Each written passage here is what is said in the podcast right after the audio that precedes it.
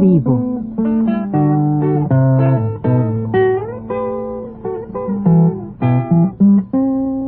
Mis décadas.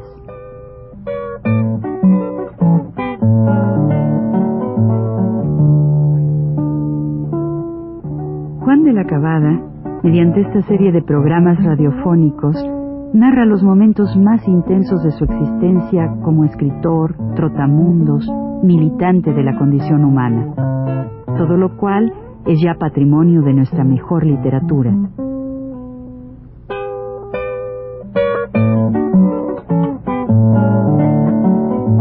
Con ustedes, Juan de la Cabada. Buenas tardes. En el programa anterior quedamos en que estoy en el un pabellón de operados en la cama número 26. Operados o para personas que van a operarse, no sé, ahí, no puedo recordar, creo que es el número uno, me parece, no estoy seguro. El pabellón 1, cama número 26, me parece. Bueno, pero el caso es que era domingo aquel día. Y como dije yo, enfrente de mí había un tronquito así un, un soldado, que le, habían, quitado las piernas, estaba así nada más el tronquito, ahí se veía él, pero tenía humor, o tenía humor el tipo así. Y como era día de, de visita, la familia le trajo comida. Se echó su mole, el cuate aquel, muy bien, y se echó todo, ¿no? Se echó, bueno, todo lo que le trajeron ahí. Las, ¿Sabe cómo son las familias mexicanas que llegan y todo? La observación que pude hacer es que había un otro soldado, un soldado que, que atendía, traía así el té, a mí me dieron té muchos días, no me dieron comida, té nada más, té, y este traía, traía vendas en, los, en las, aquí en las, piernas vendadas, ¿no? Vendía las piernas vendadas, pues porque aquel tenía seguramente un problema en las piernas, ¿no?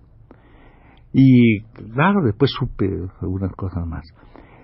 Ese día me visitaron algunas personas que supieron mi enfermedad, llegaron a la tarde, una tarde de sol, de octubre, primero de octubre. Y como eso de las cinco, todavía con sol, llegó un señor de Michoacán, delgado, él, ya hombre como de unos 60 años, moreno, de, buena apariencia, ¿eh? Pero casi, claro, se veía que era un, que era pues campesino. Y me, di, y me dijo a mí, caramba, no sabe usted con qué fe vengo aquí.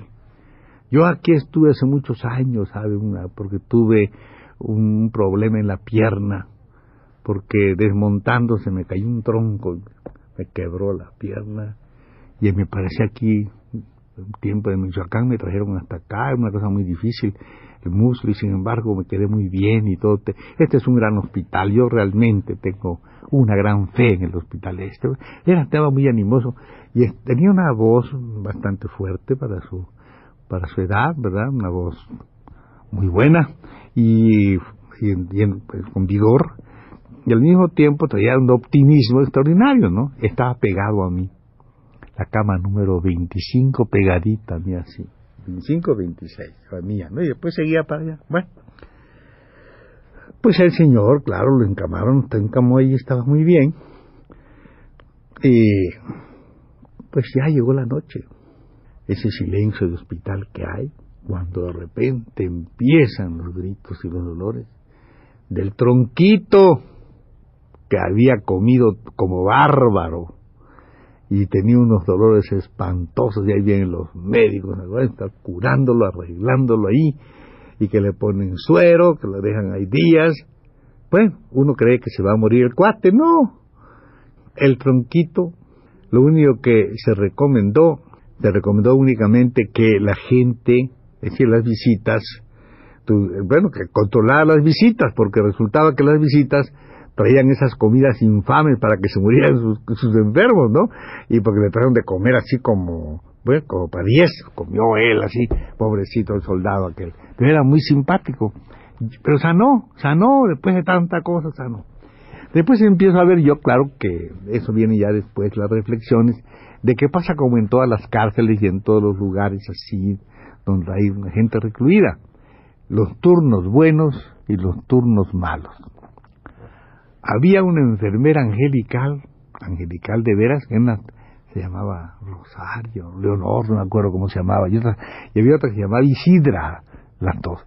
El turno bueno correspondía a esta Leonor, que era una mujer de una, dulzura en los ojos, ¿verdad? Extraordinaria, que cualquiera enfermo que tuviera cosa venía corriendo, lo consolaba, lo ayudaba, le daba la medicina que requería, con mucho cariño, ¿verdad? Ese era el turno bueno. Y al día siguiente le tocaba a Isidra, que conmigo fue un prodigio de bondad, es otra cosa, pero que era terrible. Cualquier enfermo que se quejara empezaba, ¡cállese! no está en su casa, ¿qué cree usted? Le ponía una regañada, ¿qué se imagina? Molestando aquí. bueno, el pobre enfermo, si estaba enfermo, se ponía peor porque le daba unas regañadas primero. Después quizás lo atendía, pero regañaba a todo el mundo ahí, esta hijira. Pero la verdad es que a mí me trató muy bien, siempre venía, bueno, no sé, hay cosas en la vida que pasan así. Y siempre fue muy muy buena ella, muy muy muy simpática.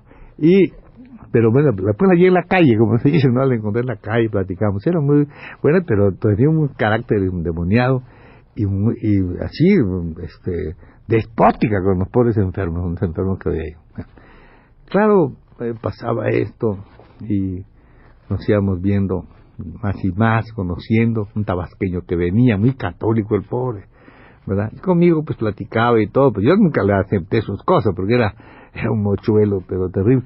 Y yo siempre le contestaba, pero no sé, hay creo que ciertas formas de discutir las cosas. Yo nunca he tenido pleitos con los católicos, en realidad. Yo no soy, al contrario, ¿no? Contra de toda esta cosa y sobre todo los, todos estos eh, problemas que muchas veces ocurren, que ya no es un problema de conciencia o de, o de religioso, sino es un problema de, luchar contra la superstición, porque hay gente, dentro de esa gente hay gente muy supersticiosa y no puede uno permitirlo porque cree uno que que no está bien las supersticiones, ¿verdad? Eso no está bien. sobre eso es lo que realmente se discute, ¿no? No sobre la cosa de conciencia, que es otra cosa, es la creencia es otra cosa. Pero ya las supersticiones, ¿no? Y, este cuate tabasqueño era muy supersticioso y había que estar diciendo que no, que no le, que no anda, que no era por ahí el camino, ¿no? Sí, pero muy bien. Y otros allí, había otros preciosos. Había uno que ya era como su casa, habían hecho como 20 operaciones, nunca salía, creo que tenía tres años o cuatro años ahí, cuando no tenía, y se quedaba y se quedaba, se llamaba Carmen. Había uno que no quería ir tampoco a, a distinción, no quiso ir y se quedó allí. Era un pariente del general Carmen, tenía una cosa, creo que aquí en medida, una, una curación que le hicieron en la espalda, alguna cosa, y no quiso ir, quedó también con los trabajadores, con los pobres, y no quiso ir, ¿verdad? pero eh, lo quiso ir creo yo porque allí era más divertido supongo que, que un cuarto solo verdad y aquí como estaban todos en, grupo. Pero lo terrible que realmente de repente moría alguno ¿no? iba pasando la semana. Primer día de cuando el, este señor lunes pasa la visita estoy el domingo el lunes pasa la visita y la visita va a ver a mi vecino el optimista que había llegado. Pero vinieron como 15 estudiantes, supongo yo, y el doctor a verlo. Caso muy interesante, dijo el doctor. Este caso, muchachos, vayan tomando nota. Y fue tomando nota. Según tengo entendido, aquel amigo tenía bocio. Estaba enfermo, tenía esa cosa de la tiroides, una, una cosa, ¿no? enfermedad de, bueno, de, de las glándulas. Y el endocrinólogo, seguramente que lo era el doctor, dio una cátedra ahí, ¿no? A los muchachos. Bueno. Entonces, el cuate aquel, pues, pues le, le el doctor, ¿no? El optimista le dijo, mire señor, mañana te toma su insulina. Que lo tengan a este señor a dieta para que le puedan poner su insulina. Y señor, no, ¿eh? y se va el grupo aquel, se van todos, ¿no? A ver otros. ¿eh? Al día siguiente vino el doctor que día martes,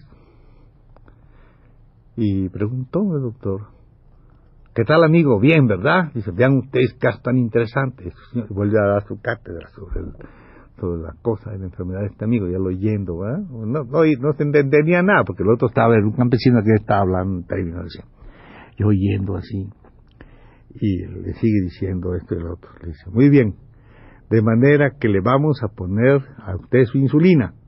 Señorita, ¿no desayunó el señor? Sí, desayunó. Entonces, pero dije que no desayunara, hombre, ¿cómo es posible? Caramba, hombre, que no sé cuánto. Ya saben que mañana su insulina este señor. ¿eh? Muy bien, pum, pum, pum, sigue otra vez el asunto. nosotros viendo aquella cosa. Yo naturalmente estaba, como dije, a dieta, tomaba puramente té. Y me lo traía este soldado precioso, ¿verdad? Que tenía varices, por eso estaba ahí y que la cosa importante de este, este sujeto era su estoicismo, porque se había operado eso sin anestesia. y se operar y se operar sin anestesia. verdad que era, era un campeón ahí, ¿verdad? Pero buenísimo, atentísimo, como una persona que presta un servicio ¿verdad?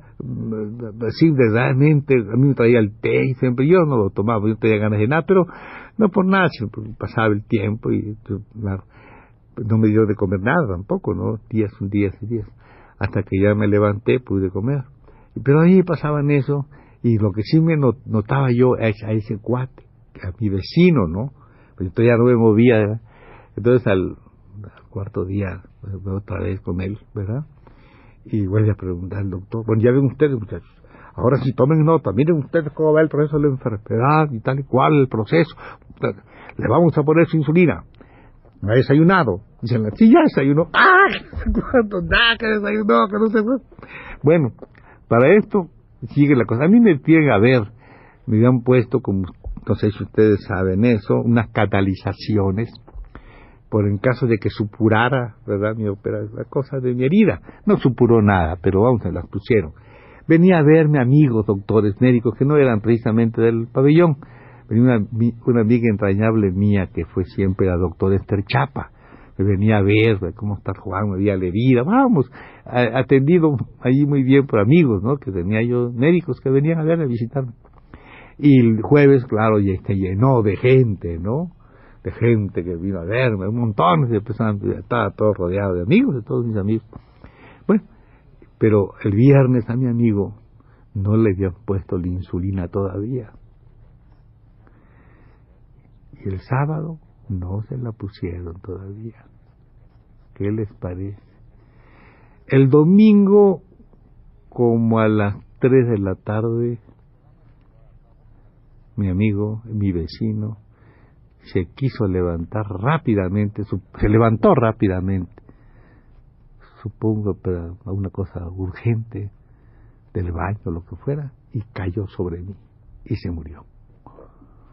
El optimista que ha venido, ¡pah! cayó y se murió.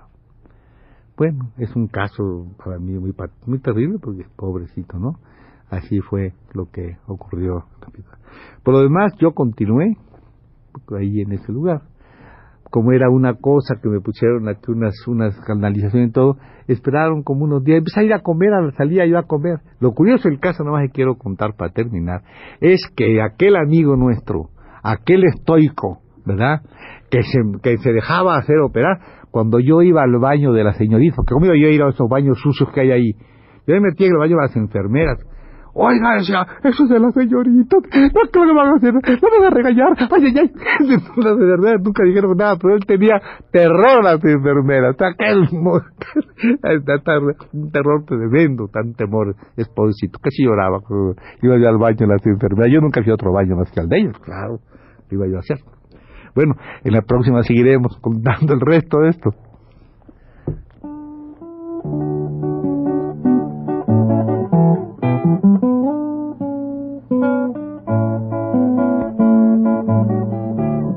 Radio Universidad presentó Recuento Vivo.